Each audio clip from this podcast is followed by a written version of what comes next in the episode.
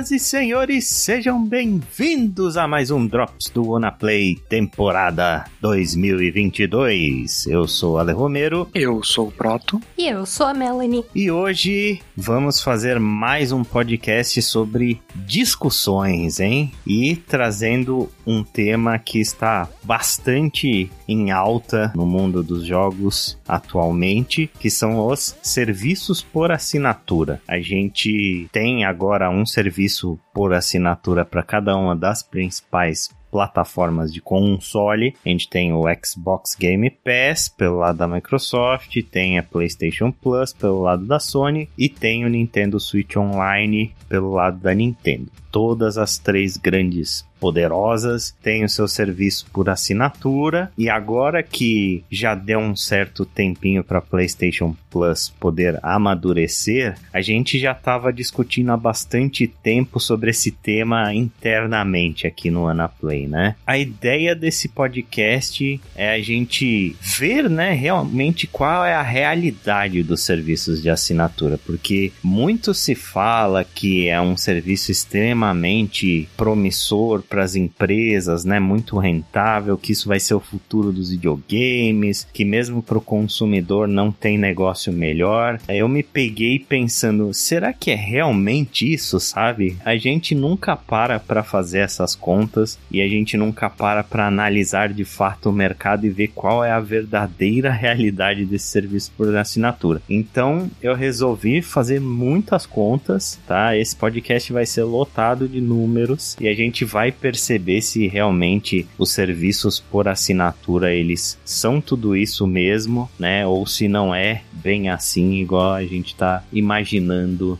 e muitas pessoas vêm pintando por aí. Mel, você que assinou recentemente a, a, PlayStation Plus Extra, né, e já vem há bastante tempo aí vendo que o Game Pass traz e também assina o serviço da Nintendo, como que tá sendo a sua experiência com esses serviços? O que que você pensa a respeito de serviço por assinatura? Bom, antes de mais nada, falar um pouco em comparação aos três, né? Eu inicialmente quis assinar o Game Pass para PC e o Game Pass é essencialmente né, o Netflix dos jogos, é muita coisa interessante disponível. Só que eu não tenho um console Xbox, eu não gosto de jogar no computador e eu prefiro jogar no ou no Switch ou no PlayStation 4, que são consoles dedicados para isso, né? Não são máquinas que eu uso para qualquer outro propósito a não ser jogar. Uhum. E no que tange os serviços da Nintendo e da PlayStation com relação ao Game Pass, que eu sinto, eles estão lá, eles estão no mercado muito mais para servir aos saudosistas de plantão do que as pessoas que estão buscando experiências novas, jogos novos e lançamentos recentes, né? Uhum. Que é uma coisa que a Microsoft investe muito forte, né? Ultimamente ela tem estado um pouco mais fraca com relação a lançamentos de jogos Day One no Game Pass, mas ela ainda assim parece que tem um diferencial com relação aos outros serviços, né? No caso do PlayStation Plus e do Nintendo Switch Online, eles disponibilizam muitos jogos que já lançaram. Tanto que, que eu saiba, não tem nenhum lançamento Day One exclusivo no Switch, né? Tirando talvez os Season Pass da vida, né? Os downloadable contents, os conteúdos exclusivos para alguns jogos muito específicos, tipo Mario Kart ou Animal Crossing. Mas o PlayStation Plus, ele é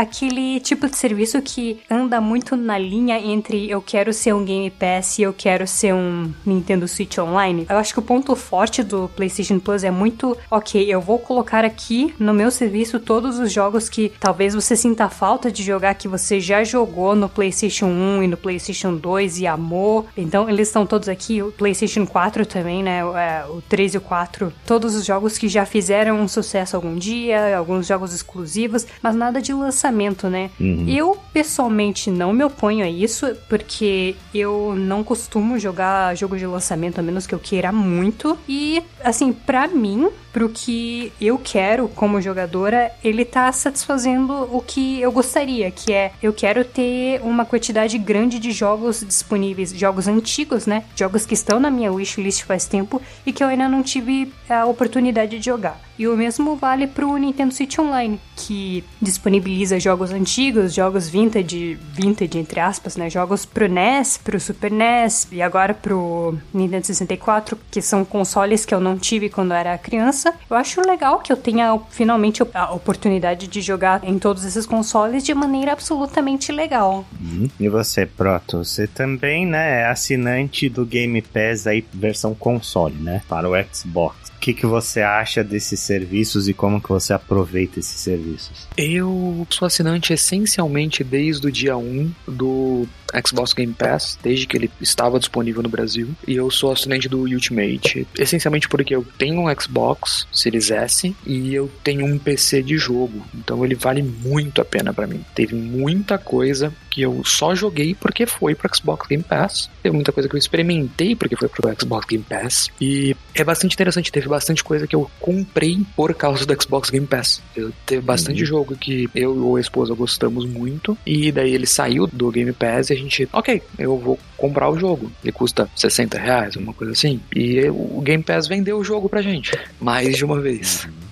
É interessante isso. Provavelmente não é o que acontece com a grande maioria, mas é legal de saber esse tipo de coisa. E cara, a minha experiência tá sendo meio estranha, assim, sabe? Tá sendo meio peculiar eu diria, porque desde o começo, né, desde muito tempo aqui no Anaplay, eu sempre fui um evangelista do Xbox Game Pass, né? Quando o serviço tava bombando e etc. Quando a gente falou do lançamento desses dois consoles aqui pro Brasil e tal, eu falei que o Game Pass seria um ponto crucial de venda pro Brasil por causa dos valores de jogos aqui. E o que tá acontecendo comigo é que eu tô enxergando é cada vez menos valor no Game Pass, para falar a verdade. Não só no Game Pass, como na PlayStation Plus Extra é a mesma coisa. Eu percebo que eu venho jogando muito pouco os jogos do Game Pass. Eu dei uma olhada no meu backlog de tudo que eu joguei do Game Pass esse ano e eu joguei três jogos em nove meses do Game Pass. Eu joguei o Tartarugas Ninja, o Shredder's Revenge, eu joguei o Life Strange True Colors e eu joguei o Track to Yomi. Foram os únicos três jogos em 2022 que eu joguei do Game Pass. E eu assino o serviço durante nove meses. E aí eu parei para realmente fazer essas contas e ver se vale a pena ou não. E há um tempo atrás eu vi uma matéria do Kotaku falando sobre um burnout rolando com o Game Pass, sabe? Eles obviamente foram muito criticados com isso e etc, porque eles fizeram a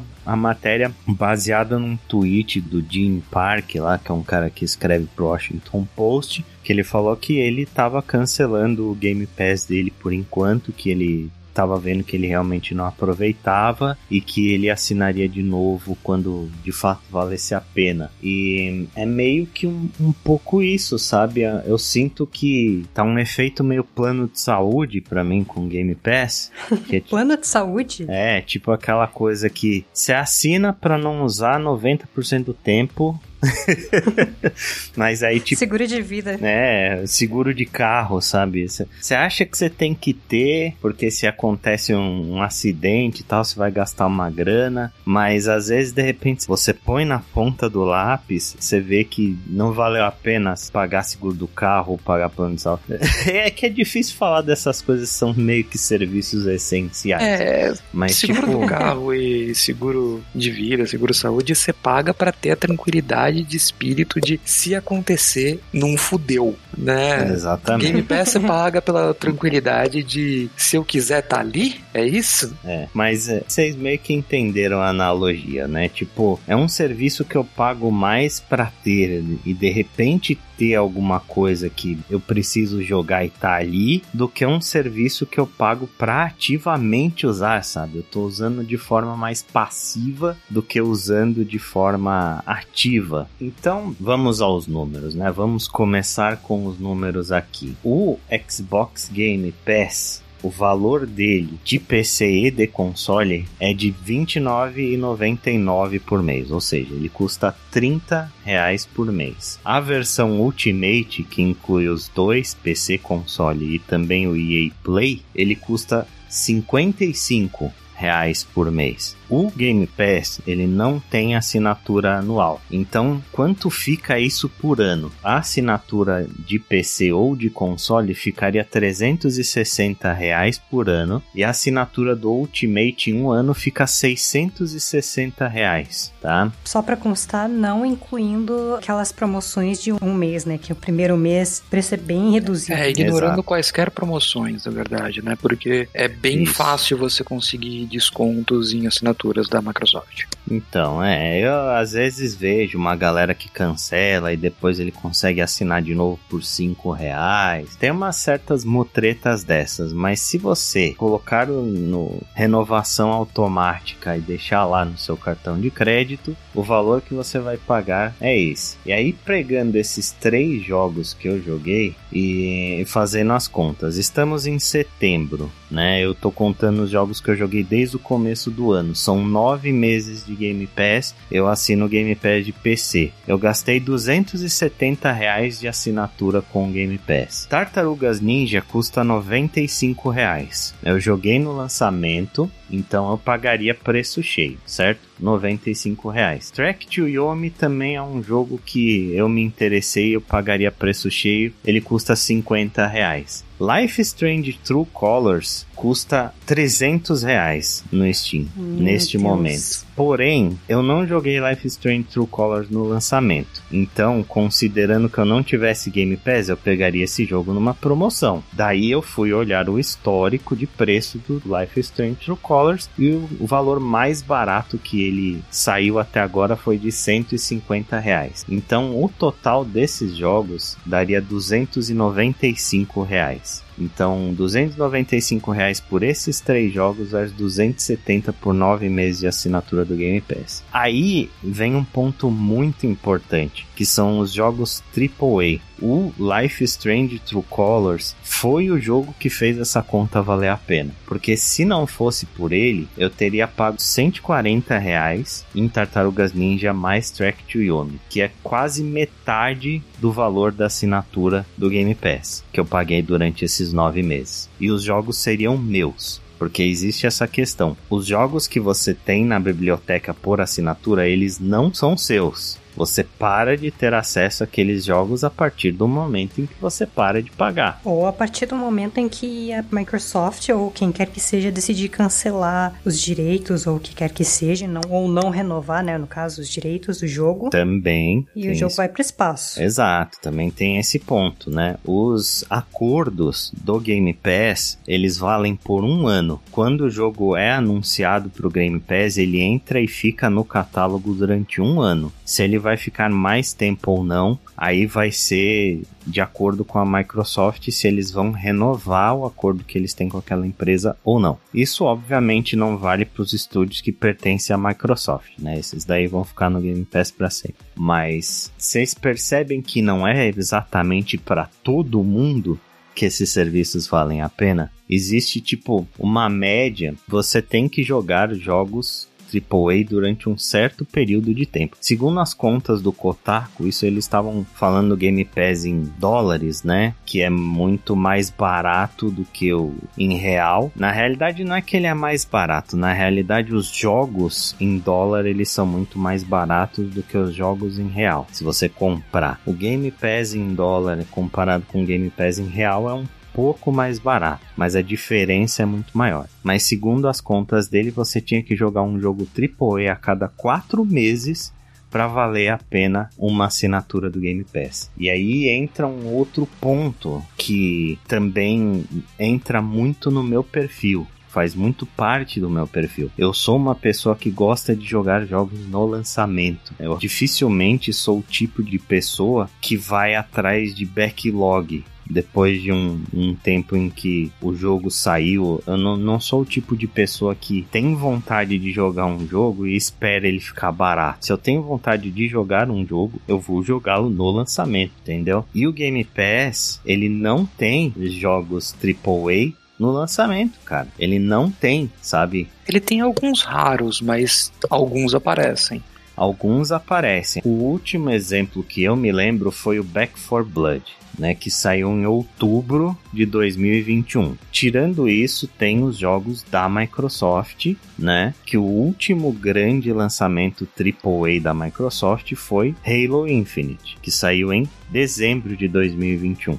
Nesse ano, não teve nenhum grande AAA que eu me lembre entrando no lançamento no catálogo do Game Pass. Então, pro meu perfil, talvez manter uma assinatura do Game Pass todo mês não valha mais a pena. Eu sinto que valia até ano passado, talvez, que você jogou, por exemplo, Carry On, mas também nesse caso não são jogos AAA, né? São jogos meio que indie. Exato, são jogos indie. Jogos indie, eles não costumam ser caros. É, tem um jogo que está no Game Pass que eu pretendo jogar, que é o Immortality. Ele está no Game Pass, saiu no lançamento, porém esse jogo custa 50 50 reais no Steam. Aliás, 50 não, ele custa 38 reais no Steam. Ele é praticamente o valor de um mês de assinatura. Então, para mim, não custaria nada comprar esses jogos indies no Steam e não assinar o Game Pass. Não faria tanta diferença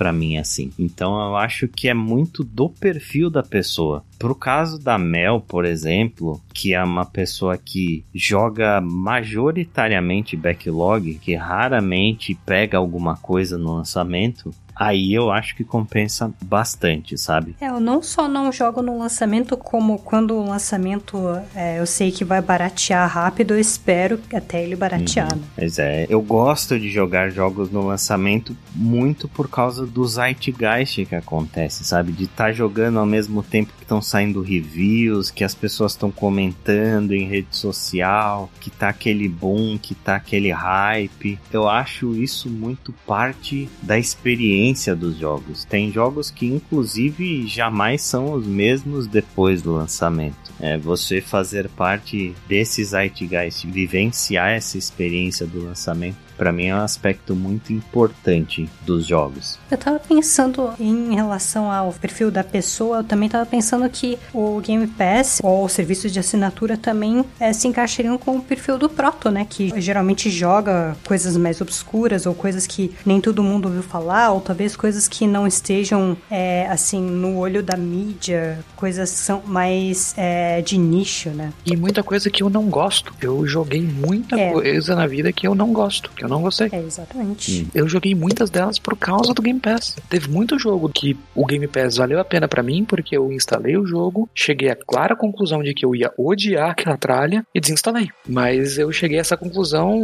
quatro horas dentro do jogo. Algumas vezes eu larguei lá por uma semana, porque vida. E então vira um caos. E seriam coisas que eu não teria como devolver pra Steam. Não tem o argumento de, ah, não, na Steam você pode devolver. Não, na minha vida isso não existe. As coisas acontecem, às vezes passo uma semana sem conseguir jogar nada. É, ou às vezes você simplesmente cansa, né, do jogo. É, às vezes você cansa do jogo, você dá uma pausa nele. Não quer mais voltar. E muita coisa eu joguei na. Ah, eu joguei muita coisa do Game Pass porque tá ali e já tá pago. Mesma coisa da Netflix, sabe? Eu nunca teria assinado um canal de TV a cabo para assistir uma novela coreana. Mas eu assisti, eu curti algumas, e é isso aí. É, na parte de experimentação é interessante, né? Às vezes você não tem nada para jogar, você olha um jogo aleatório, instala e vai ver qual é. Jogo que talvez você nunca teria comprado ou teria jogado se não fosse dessa forma. Mas isso raramente acontece comigo, cara. Raramente, assim. Eu não sei se é uma coisa de perfil minha, que não seja fato para grande maioria maioria das pessoas. Mas eu sei que tem muita gente que não curte jogo indie, por exemplo. Sim, sim. Tem muita gente que só gosta de jogar AAA e para essas pessoas também eu acredito que esses serviços por assinatura não valem a pena, né? Eu acho que eles não valem, pelo menos por enquanto. Uhum. Tem muita coisa AAA marcada para sair ano que vem. Também não vamos esquecer que 2022 foi um ano bem atípico para lançamentos AAA. Passaram meses aí que a gente mal tinha alguma coisa. No caso da Microsoft, não teve o ano inteiro. É, tô falando de lançamento não só no serviço de assinatura, mas Aham. pegando Elden Ring teve uma sobrevida muito grande, porque no mês seguinte dele não tinha nada pra sair. Então, 2022 foi um ano muito atípico. Eu quero ver 2023, 2024 pra ver se vão continuar saindo jogos AAA no Day 1 no serviço de assinatura. Porque daí pro jogador que curte AAA, que só joga AAA, vai valer a pena. No momento, eu concordo contigo. É pra pessoa que ou gosta de experimentar ou quer jogar backlog, quer jogar clássicos. Essas pessoas talvez também se valessem mais de comprar os jogos mais clássicos em promoção. Mas ela também tem que ficar pensando, tem que ficar guardando dinheiro pra despender aqui ali. Nada, nada. O Yakuza Like a Dragon, se você quer ter ele com todas as expansões, vai uma grana. Vai uns 400 reais aí. E Sim. ele tá ali no Game Pass. É, tem alguns jogos que não são exatamente lançamento, mas são ainda caros, né? Que estão disponíveis lá. Por exemplo, o caso do True Colors. Eu não jogaria esse jogo de forma alguma se ele não tivesse no Game Pass, cara. De forma alguma eu pagaria 300 reais nesse jogo, mas não vale a pena nem a pau. É um jogo só ok, ele tem os seus momentos razoáveis e tal, mas ele não vale 300 reais nem aqui nem na China. Tem esses casos, e tem casos como toda a biblioteca do Yakuza e etc. Mas não se esqueça também que esses jogos vira e mexe entram em promoção. Sim, sim. É, eles já apareceram várias vezes no Humble Bundle e às vezes eles saem bem baratos pro PC. E, de novo, né, é uma questão de onde você quer jogar, porque se você é uma pessoa que não tem condições de comprar um PC parrudo e só pode jogar no console, um console antigo, como é o meu caso, isso compensa bastante. Ao invés de comprar cada Yakuza separado, e os jogos da PlayStation Store são caros, né, então acaba valendo mais a pena pegar o serviço em si e a menos que você vá gastar, tipo, mil horas por jogo. Sim. É, e tem um detalhe, né? Eu, eu falei Game Pass, Game Pass do Game Pass, mas falando um pouco da PlayStation Plus, eu acho que pro meu perfil ela compensa menos ainda do que o Game Pass. É, eu acho que você já jogou a maioria do que tá na PlayStation Plus, né? A grande maioria, a grande maioria dos jogos que estão na PS Plus, eu tenho na minha biblioteca ou eu tenho em disco físico. Tem pouquíssimas coisas ali que eu não tenho. No momento em que eu assinei a PlayStation Plus Extra, eu assinei durante um ano, obviamente fiz também pela ciência, para saber como era o serviço, para entender e para ver como ele vai evoluir também, né? Porque não vamos nos esquecer do seguinte, o Game Pass, ele foi lançado em junho de 2017. É um Meu serviço que já tem 5 anos de mercado. Enquanto a PlayStation Plus, ela foi lançada em junho de 2010, o serviço básico antigo, que era só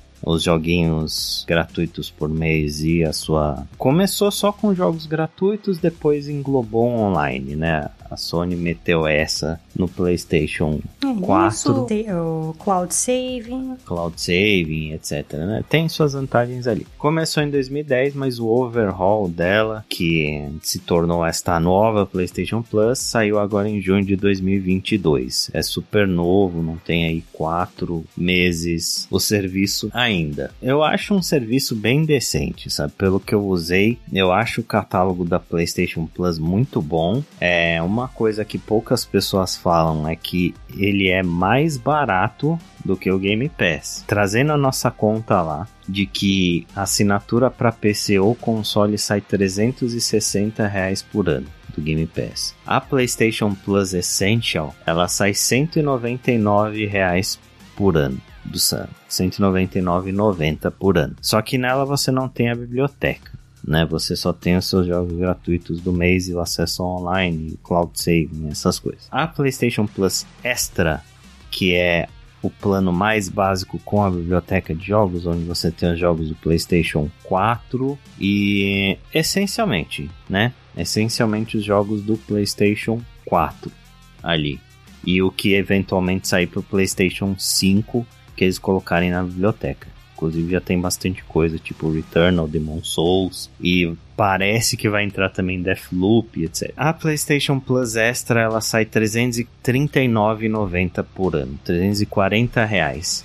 o Game Pass sai 360 reais, o plano mais básico. A PlayStation Plus Deluxe ela sai 390 reais por ano. O Ultimate do Game Pass sai 660 reais por ano. Meu Deus. É muito mais caro. Ale, para de fazer conta, eu tô descobrindo quanto eu tô gastando, para. Chega. o negócio ainda vai piorar. Mas assim, a PlayStation Plus ela é mais barata que o Game Pass. Ela tem um catálogo menor, com certeza. É um serviço de 5 anos contra um serviço de 4 meses. Porém, ela tem ali os exclusivos da Sony, ela já tem alguns jogos de PlayStation 5 e ela tá gradualmente aumentando a sua biblioteca. Né? Todos os meses estão sendo incluídos novos jogos. É, a gente está tendo jogos mais recentes, como é o caso do Deathloop, como é o caso do Stray, que saiu direto na PlayStation Plus. Então, é, é, tipo, quem acha que o Game Pass ele reina soberano e que a PlayStation Plus nunca vai ser uma concorrente à altura, não é bem assim, cara. Não é bem assim. É, mas de novo, depende muito da época em que a gente tá falando, né? Porque no momento em que a gente está gravando isso, calhou de não ter absolutamente nenhum lançamento no Game Pass, né? No lançamento Day One. Eu sinto que é porque a Microsoft não começou a dar as caras dela, né? Porque um jogo que eu acho que todo mundo tá esperando, que prometeram que estar Day One no Game Pass, é o tal do Hellblade 2, né? Sim, sim. Então, a Microsoft, ela é uma represa, né? Uhum. A barragem tá ali para segurar. Na hora que estourar, vai vir um monte de coisa. Porque eles compraram vários estúdios. Esses estúdios estão produzindo jogos. Esses jogos vão sair todos no Game Pass. Não se esqueça que a Microsoft comprou a Activision Blizzard. E óbvio que esses jogos da Activision, da Blizzard e afins, eles vão estar no Game Pass também. Pro futuro, é um serviço que também tem um potencial enorme para crescer por conta das milhares de aquisições da Microsoft. No momento, realmente está bem parado. Assim, no, no momento, eu não vejo tanta vantagem, pelo menos para uma pessoa com o meu perfil. E a PlayStation Plus, para mim, vale ainda menos a pena porque eu já tenho grande parte dos jogos que tem na biblioteca. Mas um serviço que de fato vale muito a pena é o Nintendo Switch Online, porque ele é ridiculamente barato, assim, ridiculamente barato. Um plano individual do Switch Online ele sai 100 reais por ano. O plano familiar do Switch Online, que você pode dividir com 8 pessoas, 8, sai 175 reais por ano. É muito barato. Tipo, a mesma assinatura mais parruda da Nintendo que vem com um pacote adicional, que é onde você tem esses extras como DLCs e os jogos do Nintendo 64 e o caramba 4. Mesmo esse carinha familiar sai 420 reais por ano, né? E isso dividido aí por oito pessoas dá 50 pau por ano para cada um. É, e, é, e, é, uma das coisas que nem o Game Pass nem o PlayStation Plus implementaram por enquanto. Exato. E já existem planos para o Game Pass implementar, né, um plano familiar. É Exatamente. É, enquanto isso, a Sony ainda não anunciou absolutamente nada a respeito de uma conta compartilhada, uma conta família ou qualquer coisa parecida. É, não oficialmente, mas existe o clássico esquema de compartilhar conta no PlayStation que tá aí desde o PlayStation 3, né? Exatamente. Todo mundo sabe como é que funciona e tal. E hoje em dia até mais fácil porque não tem aquele negócio de console primário mais. Eles tiraram isso daí no PlayStation 5. Você não precisa estar com console primário. Compartilhar conta é razoavelmente fácil no PlayStation hoje em dia. Mas é isso, né? Esses são os três perfis de assinatura e estão aí os valores comparados com valores de jogos para você, caro ouvinte, analisar se é um serviço que realmente vale a pena para você ou não. Eu espero que a gente tenha dado insights o suficientes aí para você tirar suas próprias conclusões e ver se é um serviço que se encaixa no seu perfil e no seu bolso.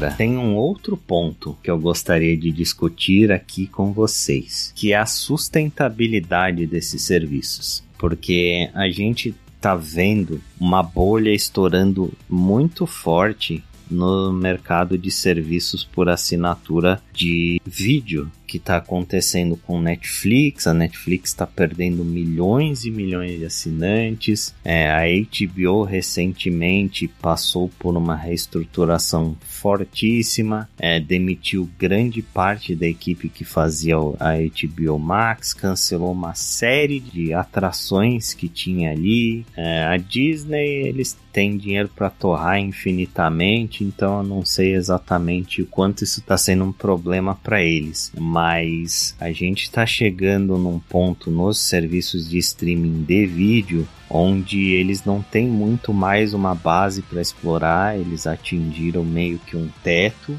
de assinantes. A concorrência está começando a aumentar bastante, está saindo serviço de streaming para todo lado. Cada empresa está lançando o seu próprio serviço de streaming. Isso está saturando os consumidores que não têm grana para pagar tudo isso de serviço de streaming e isso está gerando um colapso nessa indústria. Quando a gente fala de serviços de jogos a gente ainda tá meio que engatinhando nisso daí, ainda tá meio que numa fase de lua de mel, sabe? a gente tem poucos serviços ainda no mercado, né? Além desses três que a gente citou, a gente ainda tem a EA Play, que é parte do Game Pass. Eu acho que nenhuma pessoa em sua sã consciência assina EA Play sozinho, né? Imagina pagar, sei lá quanto é que se paga por ano para jogar FIFA Soccer. The Sims. The Sims, é. Detalhe que não é o FIFA do ano, você vai jogar o FIFA do ano anterior e coisas assim. Não tem lançamento no EA Play não. Mas tem lá a biblioteca de jogos deles, tem a Ubisoft Plus, né? Que também eles têm um serviço deles, mas a gente tá vendo eh, alguns desses jogos saindo principalmente para Plus, né? O Assassin's Creed Valhalla e etc. Acho que quase todos os Assassin's Creed estão disponíveis tanto no Game Pass quanto na Plus, né? Eu acho que sim. Eu não sei te dizer ao certo. Eu sei que o Valhalla não tem no Game Pass. É, o Valhalla tem na Plus e, se eu não me engano, não só grande parte dos Assassin's Creed, como Rayman, como uh, Child of Light, o Valiant Hearts, Uhum. Watch Dogs, que entrou recentemente, né? Watch Dogs 2. É, exato. Tem bastante coisa da Ubisoft entrando na Plus. Eu não sei se o EA Play tem na Plus também, mas eu acho que se não tem, eles estavam fechando um acordo para ter. Então, tipo, os grandes serviços meio que estão englobando esses serviços melhores e não tá rolando ainda aquela concorrência que existe nos streamings de vídeo. É, eu acho que uma das coisas que contribui para isso é justamente o ambiente, né? Porque para streaming você não depende de um tipo determinado de máquina ou de hardware que rode aquilo. Como eles são web-based, né? Você pode usar tanto no telefone, no tablet, no computador, onde quer que você tenha a conexão à internet, né? E não é necessariamente o caso dos jogos. Para jogar o Game Pass, ou você tem que ter um Xbox, ou você tem que ter um PC gamer muito bom. Se você quiser jogar algo na Plus, você tem que ter o Play 4 ou o Play 5. É, se quer jogar o Nintendo Switch Online, obviamente, você tem que ter um Switch. É, no caso do Game Pass existe o serviço de cloud, né? Uhum. E na Plus também, né? Na Plus eles Tem. incorporaram o como é que é o nome do defunto lá que eu já esqueci? PlayStation Now. Nossa, é pra ver, pra ver como ele é relevante, né? Ele, ele existe ainda, ele Que morreu, você joga no seu PlayStation TV. né? Uma coisa também super relevante.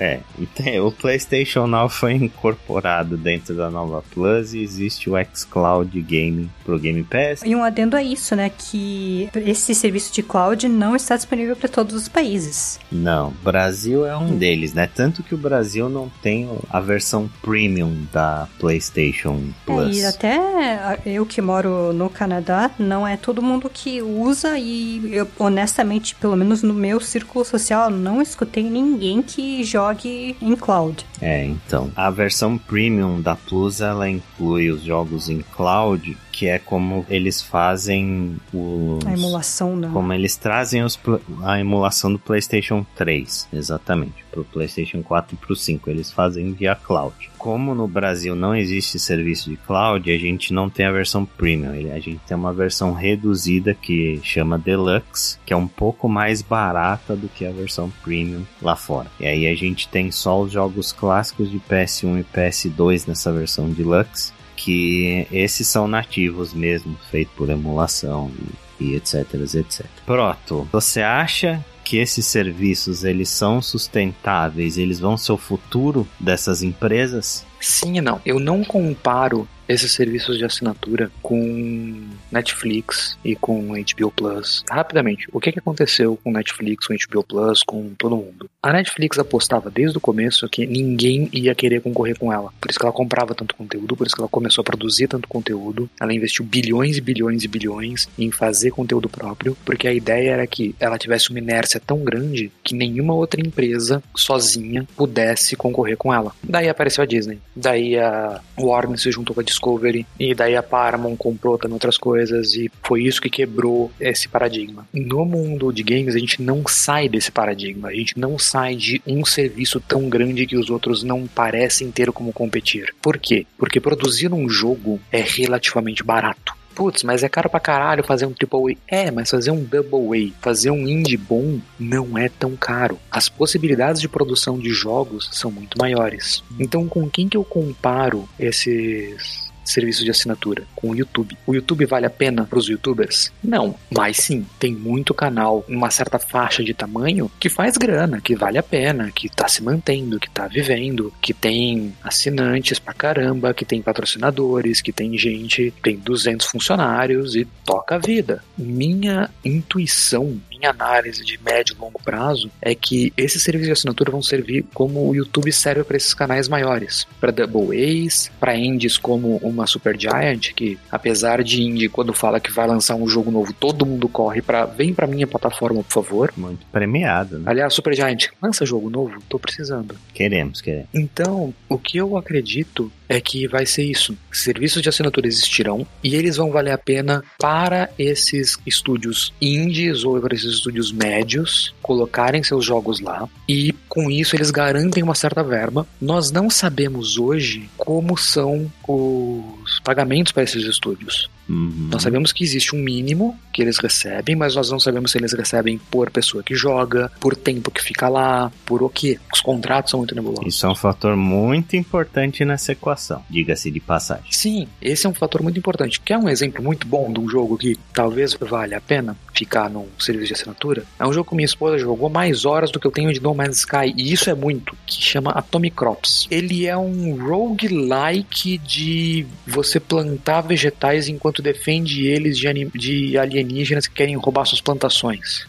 Tower Defense. Só que com o gameplay estilo Hades, manja, que é live, e timed, e action. É um jogo bizarro. Só que o que eles estão fazendo com aquele jogo? Eles estão pegando o melhor estilo de live game que tem. De jogo tá sempre crescendo, eles estão ganhando expansões, e cada expansão traz um mapa novo, traz alienígenas novos, traz personagens novos, e o jogo vai crescendo e vai crescendo e vai crescendo. Se eles estiverem ganhando da Microsoft por pessoa que está jogando o jogo por ano, uma porcentagem, talvez, da assinatura da pessoa, cara, esses caras podem fazer esse jogo para sempre. Eles saíram do Game Pass e a gente comprou a droga do jogo se ela tem mais horas do que você tem de No Man's Sky, ela com certeza. É, não, o jogo pagou fácil os meses de, de, assinatura. Mas esse tipo de jogo, nesse tipo de pagamento de pessoa por mês que joga, faz muito sentido para live play. Então, um jogo, talvez como o Marvel's Avengers, que a ideia dele era ser um live game e que poderia ter começado um pouco menor, menos ambicioso, se ele não tivesse que justificar um pagamento de 60 dólares na boca, talvez. Talvez ele tivesse tido mais sucesso, tivesse durado mais tempo, talvez. Ué, Marvel's Avengers tá sendo sacana.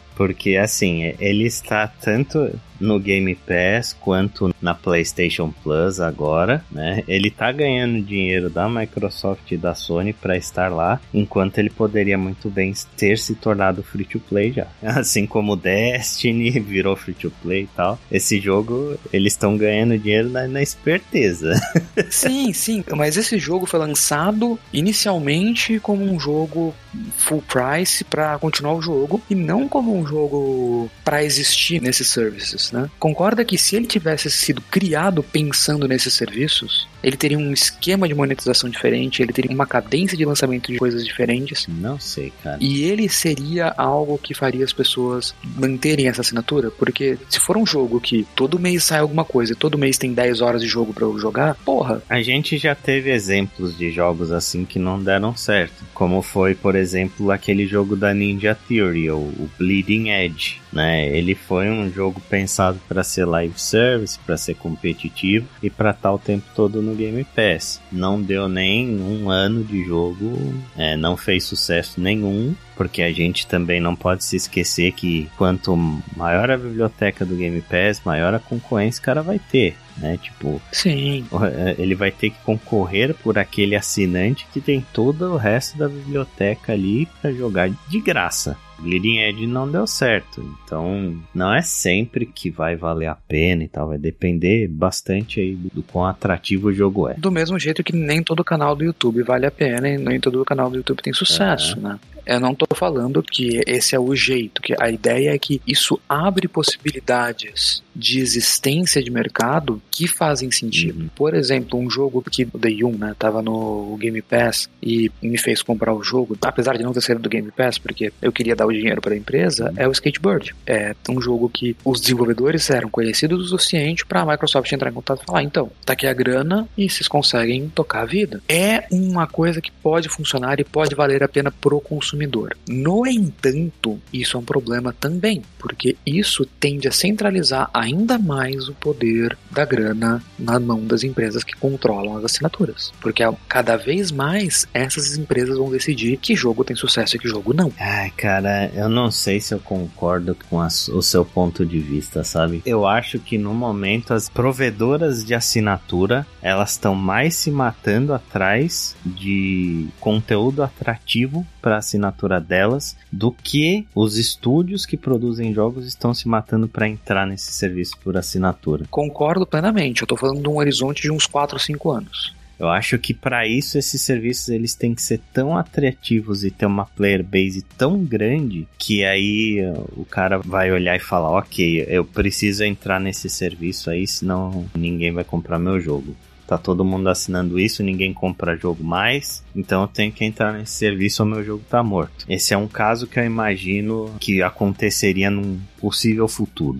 assim, sabe? Onde esses serviços de assinatura fossem extremamente dominantes. Porém, o que eu quero né, mostrar aqui em questão de números e etc. é que esses serviços eles não faturam tanto assim pelo que eles custam para manter. Vamos falar de números de assinantes de cada uma das plataformas. O Game Pass é o cara que tem a maior plataforma, né? É a empresa que mais está gastando dinheiro comprando estúdios e tentando. É a empresa que está apostando nisso como modelo de negócio. A Microsoft está apostando no serviço de assinatura do futuro que o Proto descreveu. Eles, tipo, não se importam mais em vender jogos, eles não se importam mais em vender consoles, eles se importam em vender assinatura. Eles querem que você assine o Game Pass e jogue o que tem no Game Pass. O resto que vier é consequência. O centro do modelo de negócios da Microsoft hoje é o Game Pass. Ah, sem dúvida nenhuma, tanto que é quase impossível comprar um jogo da Microsoft. Exato, é, você tem que comprar mídia física, é a única forma. Mas dos três serviços, o Game Pass é o que tem menos assinantes. O Game Pass tem 25 milhões de assinantes. O Nintendo Switch Online tem 32 milhões de assinantes. E a PlayStation Plus tem 47 milhões de assinantes. A PlayStation Plus tem quase o dobro de assinantes do que o Game Pass. Pena que a gente não tem esses números de antes dela anunciar o serviço, o Extra e o Premium, né, em comparação com o serviço básico deles. Então, esses números são todos anteriores a isso. Eles não divulgaram nada. Isso foi antes dos serviços? Desses serviços novos ainda. Caramba. E esses números eles são mais ou menos da metade do ano, tá? De maio, de junho, é, últimos dados divulgados por essas empresas foram mais ou menos nessa época do ano. Então a gente está considerando aí pré-lançamento da PlayStation Plus Extra e da PlayStation Plus Deluxe barra Premium, etc. Isso era antes, eles tinham 47 milhões de assinantes contra os 25 milhões do Game Pass. Aí fazendo uma conta básica aqui de quanto essas empresas arrecadam com esses serviços de assinatura. Isso é uma conta maluca que eu fiz, chutando muita coisa porque a gente não tem dados oficiais, tá? Considerem isso como algo aproximado e não como verdade absoluta. No caso do Game Pass, eu chutei uma divisão de 75% dos assinantes serem assinantes PC console e 25% serem assinantes Ultimate. Vocês acham ok esse número? Eu acho razoável. Eu não faço ideia. Eu acredito que até seja menor o número de pessoas que assinam Ultimate, tá? Mas chutando alto aí, acho que 75-25 tá de bom tamanho. A gente sabe que o serviço mais barato sempre é o que tem mais assinantes. Isso não é verdade muitas vezes, tá? Mas segue inteiro. Ah, mas com certeza nesse caso é, cara.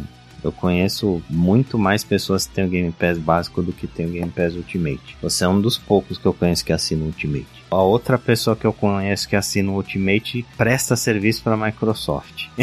então, tipo, ele deve ganhar essa porra da Microsoft. Considerando essa arrecadação estimada, considerando esses números, essa divisão de 75-25, com o que custa cada serviço, a Microsoft arrecada aproximadamente 280 milhões de dólares por mês com o Game Pass. 280 milhões de dólares por mês. No caso da Plus, considerando uma divisão de 50% dos assinantes serem assinantes da Essential, o serviço mais barato, 40% serem assinantes da Extra e só 10% serem assinantes Deluxe barra prêmio. Eu acho que esses números eles são razoáveis também. Talvez a extra seja até maior que a Essential hoje em dia, mas como a gente não tem dados, eu vou considerar a mesma coisa de que o plano mais barato é o plano com mais assinantes. Fazendo essa divisão, a Sony arrecada 385 milhões de dólares por mês com a PlayStation Plus.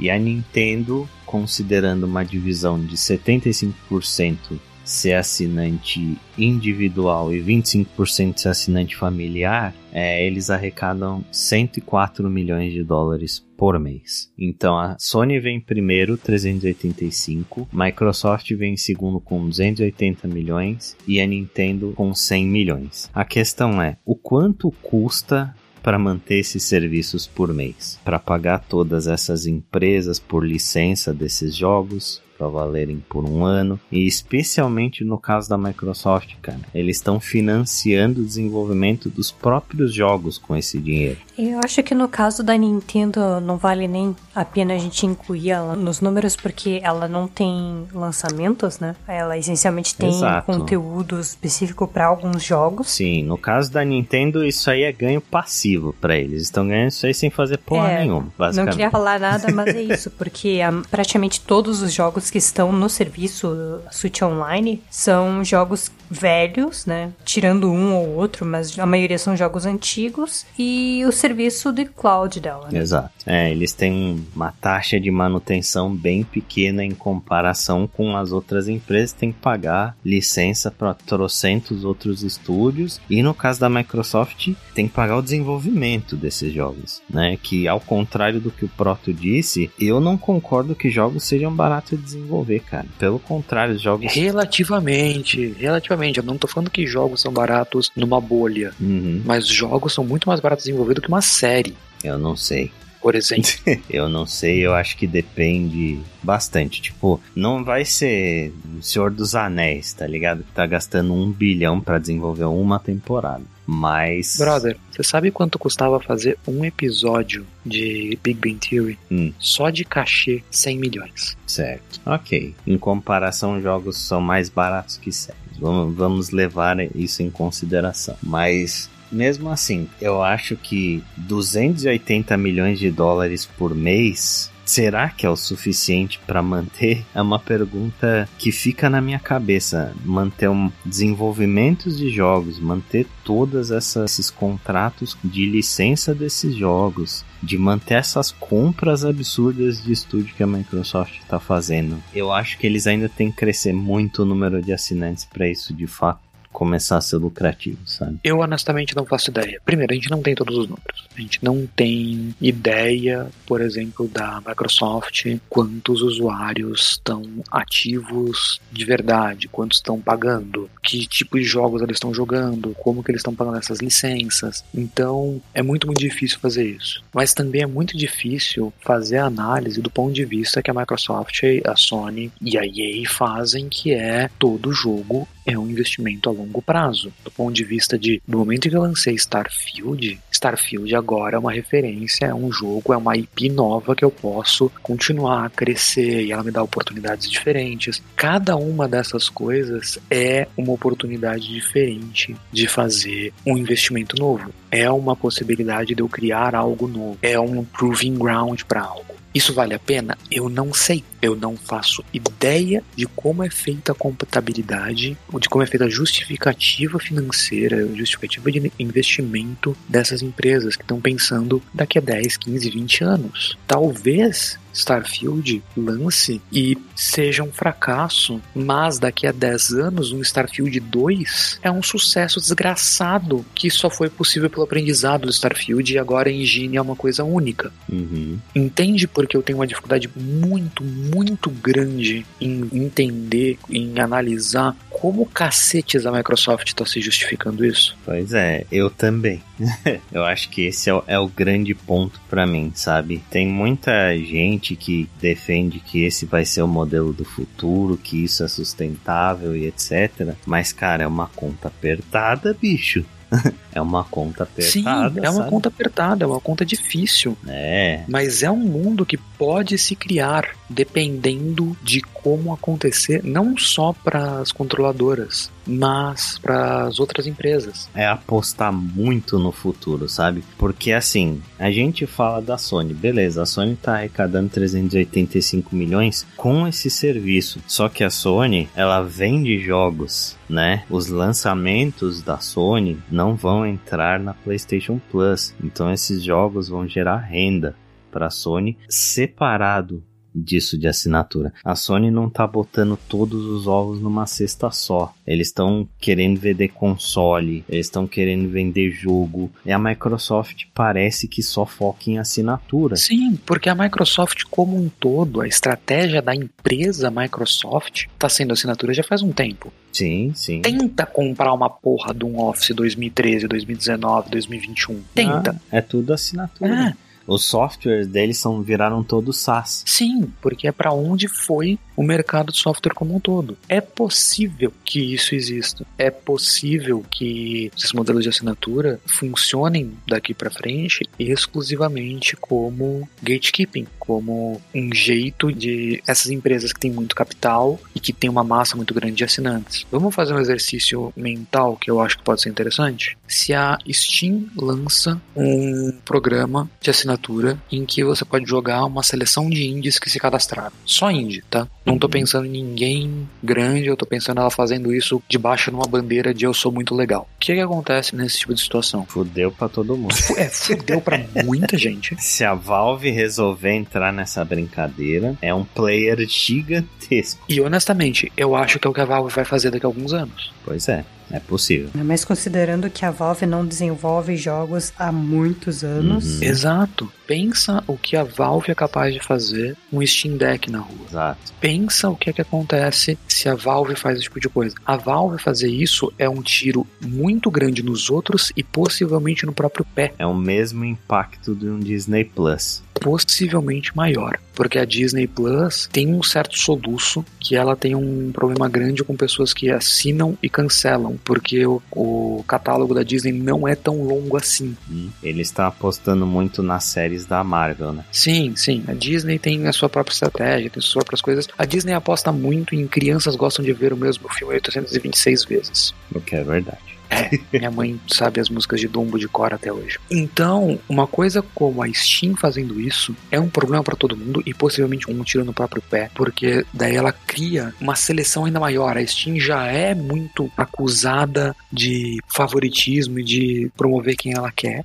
Se ela cria um serviço desses que roda no Steam Deck, que ela garante compatibilidade com o Steam Deck e que você pode jogar e que ela paga de maneira proporcional todo mundo que teve os jogos jogados no mês, porra, fudeu. E a Steam tem que fazer muito grana para isso? Não, porque ela é só o gatekeeper e ela sempre foi o gatekeeper. A Microsoft está tentando fazer a mesma coisa, só que a Microsoft está indo por um caminho mais Netflix de eu vou produzir conteúdo exclusivo. O problema, na minha opinião, da estratégia da Microsoft para o resto do mercado é que a Microsoft não tem como perder, porque se tudo isso der errado, se a Microsoft, se o Game Pass for um fracasso completo e daqui a dois anos ela falar isso tudo foi um experimento de merda, cancela tudo isso, fecha as portas e vambora, ela ainda vai ter os estúdios. Ela ainda vai ter a plataforma de venda de jogos, ela ainda vai ter os consoles. E ela ainda vai ter muito dinheiro. Aí ainda vai ter muito dinheiro. Para nós jogadores, a existência desses serviços é muito boa, porque a gente pode jogar muita coisa, a gente consegue experimentar muita coisa, mas a existência deles é péssima, porque ela demonstra o quão fodido a gente tá na mão de meia dúzia de empresa. Pois é. Como o Chico já tinha mencionado, a gente a cada dia mais se aproxima do futuro cyberpunk que a gente sempre temia, né? É, as pessoas leram 1984 e acharam que era um manual de instruções. pois é, cara. Eu acho que ainda tem muitas coisas que podem acontecer nesse mercado, sabe? Um player gigantesco entrar na parada, como o caso da Valve ou até da Epic, sabe? Acho que a Epic é uma outra que tá correndo por fora que também poderia lançar um serviço concorrente aí que agitaria muito esse mercado. Outra coisa que pode acontecer é se de repente o Game Pass se tornar tão dominante e a Sony ver que esse é o modelo do futuro, ela começar a lançar os exclusivos dela na Plus, sabe? Aí a gente entra numa polarização louca, igual a gente tá entrando com um serviço de streaming de vídeo, que cada plataforma vai ter os seus exclusivos e você vai ter que assinar para jogar. São várias variáveis, é um, é um futuro nebuloso muito maluco. Mas vendo esses números, fazendo todas essas contas muito loucas aí que eu fiz para esse podcast, o que eu percebo são duas coisas, sabe? Primeiro é o que eu já falei, que nem sempre esses serviços vão compensar, vai depender muito de que tipo de jogador você é, qual que é o teu perfil. E segundo, que a Microsoft está fazendo uma aposta muito grande no futuro, cara. Eles estão investindo muita grana e eles nem de perto estão cobrindo todos os investimentos que eles estão fazendo nesse momento. Eu acho que os jogos exclusivos que virão desses estúdios que a Microsoft comprou, eles vão ser muito importantes na estratégia do Game Pass no futuro. A Microsoft tá louca para botar Call of Duty exclusivo no Game Pass, cara. Vocês podem ter certeza absoluta disso, que eles não estão querendo dar de bonzinho, né? Tipo a reunião que vazou lá do Jim Ryan com o Phil Spencer, que o Jim Ryan falou que ele foi deselegante no acordo dele e que ele queria deixar o Call of Duty no PlayStation por mais três anos só depois do acordo, etc. É porque, cara, isso faz parte da estratégia da Microsoft e eles só não tacaram essa porra no Game Pass exclusivo logo de cara porque ia ser considerado monopólio. Eles estão evitando leis de monopólio, mas pode ter certeza que a estratégia deles de comprar esses estúdios é bombar o serviço deles para né, engolir a concorrência com assinatura. Concordo plenamente. E se não for colocar como absolutamente exclusivo, pode ter certeza que vai ter muito conteúdo especial exclusivo porque Sim. desviar de acusação de monopólio é um trabalho contínuo. Então eles não vão só falar, não, não, nós não somos um monopólio e dar tchauzinho e ficar de boa. Eles vão ter que não ser processados de novo, né? Então eles vão fazer, ah não, Call of Duty sai em todas as plataformas, mas aqui no Xbox, no Game Pass, você já sai com três mapas novos e são os melhores mapas do jogo. É importante que a gente não pode ler isso como três anos depois vira exclusivo. Não, três anos depois aquele acordo acabou. Três anos depois, uhum. e esse acordo provavelmente prevê isonomia de lançamento, prevê data de lançamento. Esses acordos nunca são feitos de maneira leviana. Muito provavelmente a Microsoft ganha dois, três, seis meses de exclusividade, que a Sony não quer. O que é irônico, porque a Sony meio que tá fazendo isso. Não podemos esquecer que o lançamento do PlayStation foi um grandessíssimo dedo do meio à Nintendo. A uhum. existência da Sony no mercado de games é birra. Aliás, falando da Nintendo, vocês viram que o GoldenEye só vai ter online no Switch? Ele vai sair no Game Pass sem online? Olha lá, olha aí. Olha a exclusividade aí. É, meu caro, nenhuma corporação é bonitinha. Nenhuma corporação hum. quer o bem de ninguém além dela mesma. Eles estão falando bem um do outro, né? Mandando beijinho, abracinho, e por trás estão todos se matando, esses filha da puta. É, meu caro amigo. Eles querem te vender, eles querem te comprar. Certeza. Então é isso. Então essa foi a nossa discussão aí sobre serviços de assinatura. Mais do que nunca, né? Eu acho que a gente gerou tantos debates interessantes aí. Então a gente pede que você deixe seus comentários aí no post desse podcast, que fica lá no nosso site wanaplay.com.br. Se você quiser, você pode enviar por rede social pra gente também através do Twitter no wanaplaypod, no Facebook, facebook.com wannaplaypod ou pelo Instagram, instagram.com wannaplaypod. Se você quiser mandar um e-mail para a gente, você pode mandar também no contato arroba wanaplay.com.br. A gente vai ler tudo e responder com o maior carinho do mundo sempre que possível. Certo? Então, nos vemos daqui daqui a 15 dias e por hoje a gente fica por aqui. Um abraço para todo mundo e até a próxima. Falou, até mais.